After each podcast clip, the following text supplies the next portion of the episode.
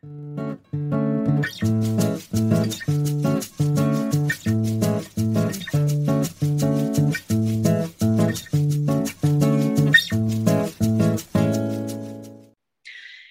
gente, aqui é a Rafa, sejam bem-vindos para mais um episódio do nosso podcast, Chá das Quatro, onde a gente sempre se reúne para poder conversar sobre temas sobre a visão da psicologia analítica e trazer para vocês umas reflexões sobre o momento em que a gente vive. Então, eu separei um tema para a gente conversar hoje que está o tempo todo presente. Né? Então, a gente vai falar sobre o tempo, que é uma coisa tão difícil de definir, uma coisa que está ao nosso redor, mas é invisível, e tem muitas, muitos aspectos que a gente poderia olhar, então vamos conversar um pouquinho e ver onde é que a gente chega.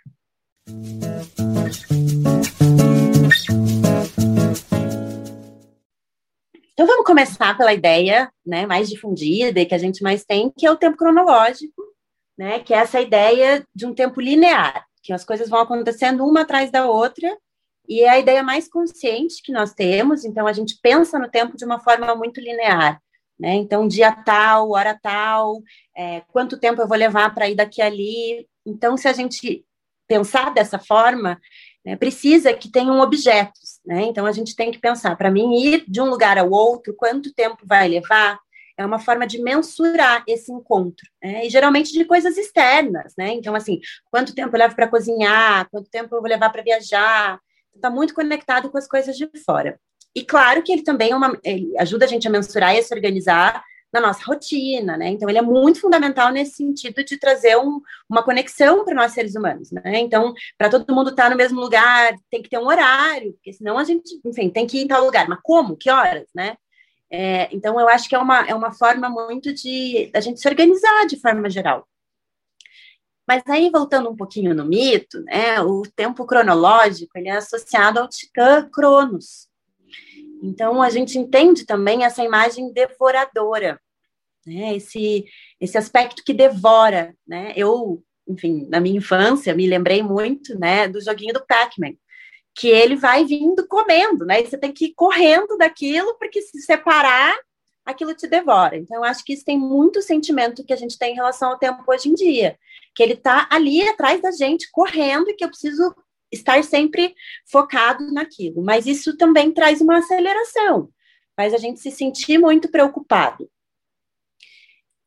Em contrapartida, né, como lidar com esse tempo cronológico? Como enfrentar essa aceleração, esse sentimento de ser devorado? Né? Então, se a gente olhar um pouco para a mitologia, né? A gente tem que enfrentar isso, a gente tem que tomar consciência disso, né? Então, entendendo que a história, né, do Deus Crono é, tem muito a ver com uma repetição de padrões, então ele repetiu padrões dos pais dele, também devorava os filhos, né, mas de uma outra forma, e o caçula também é quem vai é, bater de frente, né, são ali o, o grande duelo entre os titãs e os deuses. E ele realmente é destronado, né, então só que essa guerra, né, na teoria, ela durou 10 anos. Ela não é vencida só por um deus, então não é um embate único, são muitas forças juntas, né, batendo é, contra essas forças tão tirânicas que a gente tem dentro da gente. Então é de entender que o tempo ele é muito maior do que nós, mas ele precisa que a gente tenha consciência dele, que a gente lide com ele. Então, tudo bem eu planejar a minha vida, desde que isso não seja rígido e que não me devore né? Que isso não tire de mim a minha alma, que não tire de mim a minha capacidade criativa. Sabe, Rafa, você está falando é, dessa questão da nossa relação com o tempo. Eu acho que é, é um pouco sobre, assim, saber que não é que a gente tem ou não tem tempo, né? Enfim, o tempo não nos possui, a gente não consegue possuir o tempo, né? Eu tenho tempo ou não tenho tempo, né? Mas qual, qualquer forma como eu vou me relacionar com esse tempo, né? E aí é dificílimo pensar, né? Porque eu acho que quanto mais a gente tenta capturar o tempo, mais esse tempo parece que é, sabe aquilo que você tenta pegar água com a mão? Aquilo vai escorrer entre os dedos, né? Areia, enfim, vai escorrer entre os dedos. Não tem como você capturar, pegar o tempo, né? Enfim, a gente não possui o tempo, a gente tem que saber se relacionar com o tempo.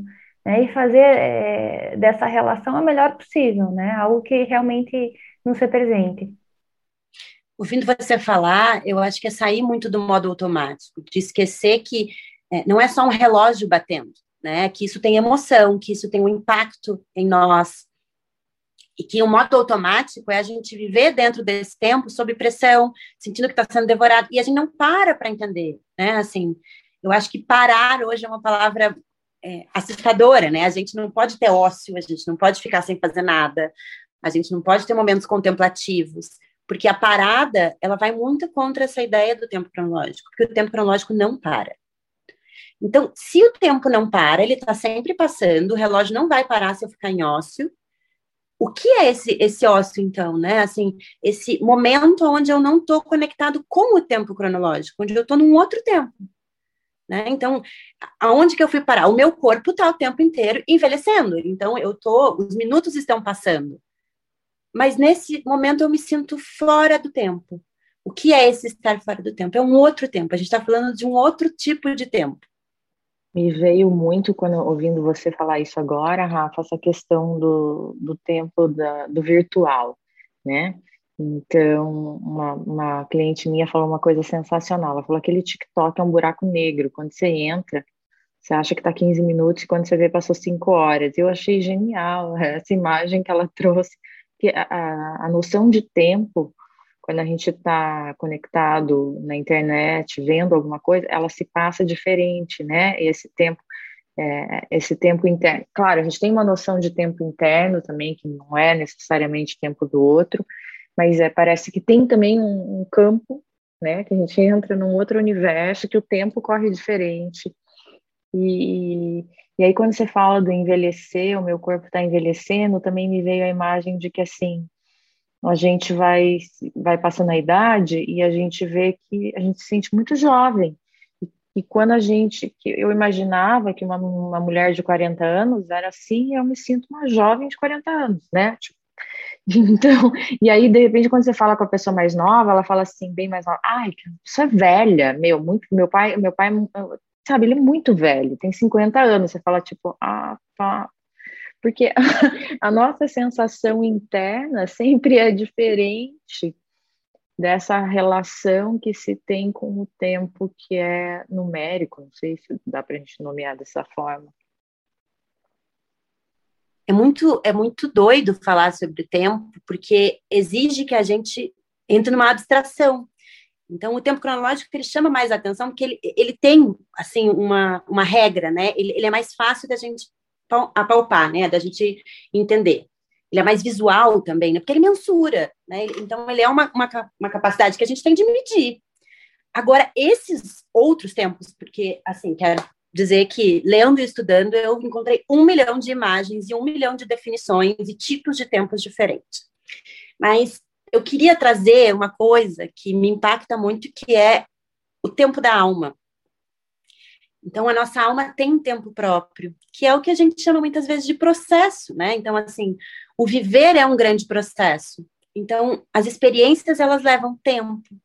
Então, é isso que a Ninoca trouxe, assim, de a sensação da minha alma é diferente da idade que eu tenho. Sim, porque o tempo da alma não tem absolutamente nada de linear. Então, não quer dizer, porque eu tenho 40 anos, que eu sou, é, assim, mais amadurecida do que quando eu tinha 20. Não sei, a história de cada um é diferente. É, eu gosto muito da imagem, né, de que o tempo da alma, ele é um ciclo. Então, a gente volta e volta e volta em mil situações diferentes na mesma experiência. Então, a minha alma pode, é, linkando um pouco com a vida, né, ela pode sentir paixão muitas vezes na vida. Ela se transforma? Sim. Mas cada vez que eu me apaixono, eu volto para esse mesmo lugar na minha alma. Então, é como se não tivesse presente, passado e futuro. Né? É, é uma coisa só. Então, eu encontrei também uma palavra muito legal, que eu nunca tinha feito essa, essa conexão, que é a ideia de longevidade. Então, quando a gente escuta longevidade, a gente pensa que é os anos passando e isso vai definindo a minha vida. Mas longevidade é o tempo todo. Então, qual foi a minha longevidade? É a minha vida inteira de uma vez só. Né? Então, quando a gente fala da longevidade, a gente está falando assim, quanto que eu vivi de forma geral. Dá para falar em números? Dá, dá para dizer um número. Mas na nossa memória, é, é, é, muita coisa, assim, é, eu posso voltar lá no passado, eu posso imaginar o meu futuro, então, dentro da gente, o tempo é muito relativo, né? Então, o que é o futuro se não a imaginação? O que é o passado se não a memória?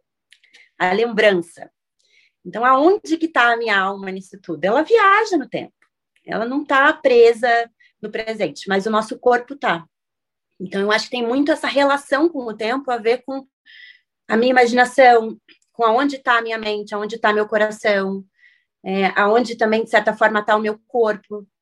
E em que época eu estou, eu acho isso uma definição muito bonita também, de que o tempo não é só cronológico, né? Ele tem essa característica é, da sensação que a gente tem naquele momento. Então, se eu pertenço ao meu tempo, é uma frase às vezes a gente não se sente pertencente ao nosso tempo. Que acho que tem a ver com o que a Marina falou da idade, né? A gente tinha uma imaginação do que era 40 anos e agora, na verdade, é uma outra experiência. Então, se a gente fizer essa correlação, ela não se sente no tempo que ela imaginou que seria de 40 anos. Muito legal. E fiquei pensando também no próprio ciclo, né? Assim, das coisas. É, o tempo da alma é, é, também entendendo os fins, né? sei lá, às vezes, ah, não, eu me imaginava, usando essa, essa, esse mesmo exemplo dos 40 anos, com 40 anos tá assim, assim, assado. Mas o tempo da alma, o tempo que a gente leva para fazer as coisas, a nossa vida vai tomando caminhos que são muito diferentes daqueles, ai, sei lá, mais padronizados, né? Mais da fantasia mesmo. Ah, eu imagino, eu quero, aquela coisa bem egóica, né? Eu quero chegar nesse lugar com tal idade conquistar as coisas nesse tempo específico, né?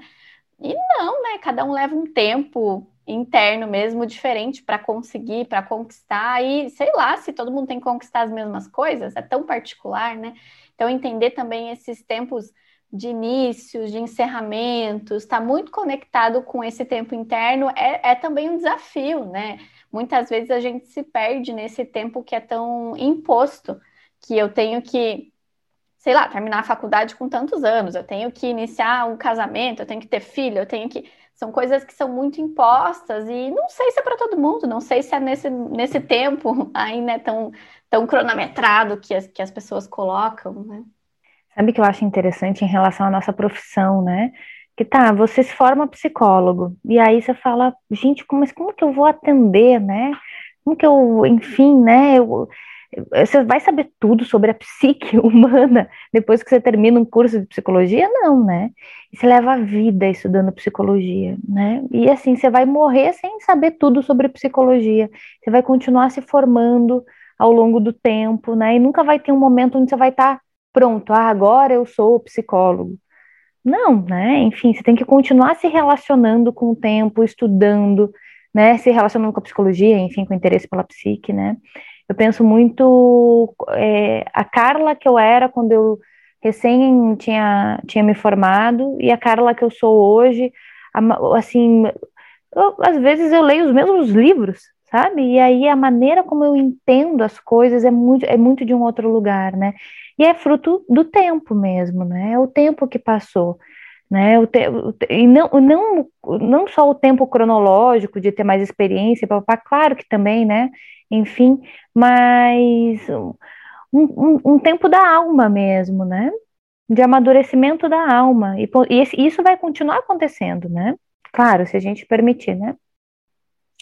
E o quanto é, existe esse entrelaçamento, né? A gente está falando de várias imagens aí de tempo e eles se entrelaçam. Então, é, ter, ter um pouco de consciência sobre tudo isso é difícil, né? Então, por um lado, eu tenho que me organizar, eu tenho que estar incluso na vida, eu tenho que ter disciplina, mas por outro, eu tenho que ouvir meu coração, entender que as coisas não são no tempo que eu quero, e por outro, eu tenho que entender que às vezes eu vou estar adaptado ao meu tempo e outras eu vou estar desadaptado. Então, um exemplo disso é a tecnologia, ela criou ali uma divisão entre as pessoas que nasceram já com a tecnologia, as que tiveram que sofrer para se adaptar. Então, existem muitas sensações, né, do que é o tempo. Mas o tempo da alma, focando até nisso que a Carla trouxe, ele é uma experiência. Ele não mensura nada. Então, claro, se a gente pensar, né, a Carla de tantos anos atrás, ela viveu quantos anos, quantas horas, né, quantos meses, é, é, possível fazer esse cálculo. Então, a gente sabe que é a Carla de cinco anos atrás, você consegue mensurar. Mas quando você falou, você não falou um tempo cronológico, você falou a Carla de algum tempo atrás. Então você tem uma imagem dela que não tem a ver com números, e essa imagem dela tem a ver com experiência. Então você lembra de uma experiência de um outro tempo. Então, isso tem muito a ver com a, com a ideia que a gente tem hoje de aceleração.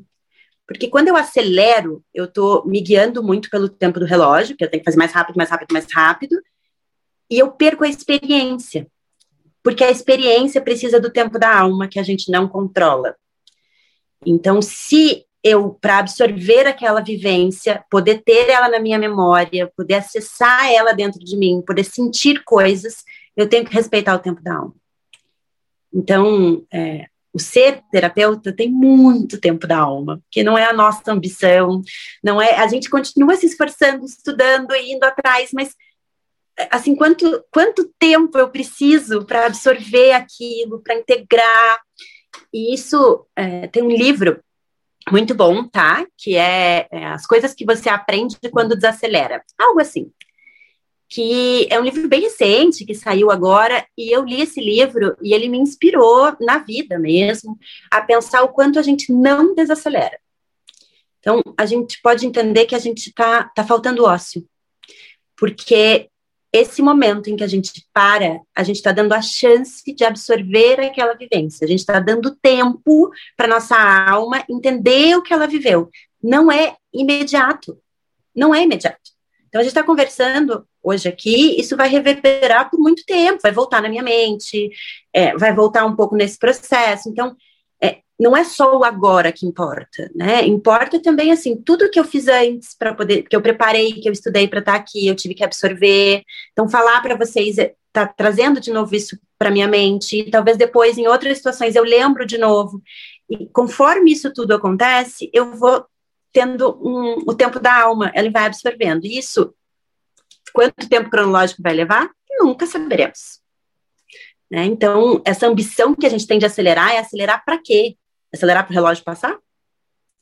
Porque isso não é garantia de que eu vou acelerar o meu, meu processo.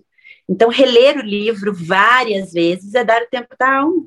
Porque pode ser que ela leve 20 vezes para absorver alguma coisa. E Rafa, você falou desse livro, esse livro é tão bonito, né? Ele se chama As Coisas que Você Só Vê Quando Desacelera. Ele está um pouco distante aqui, eu sou meio míope. Mas esse livro é tão bonito porque ele, tem, ele traz várias imagens, né? Então, realmente, você precisa.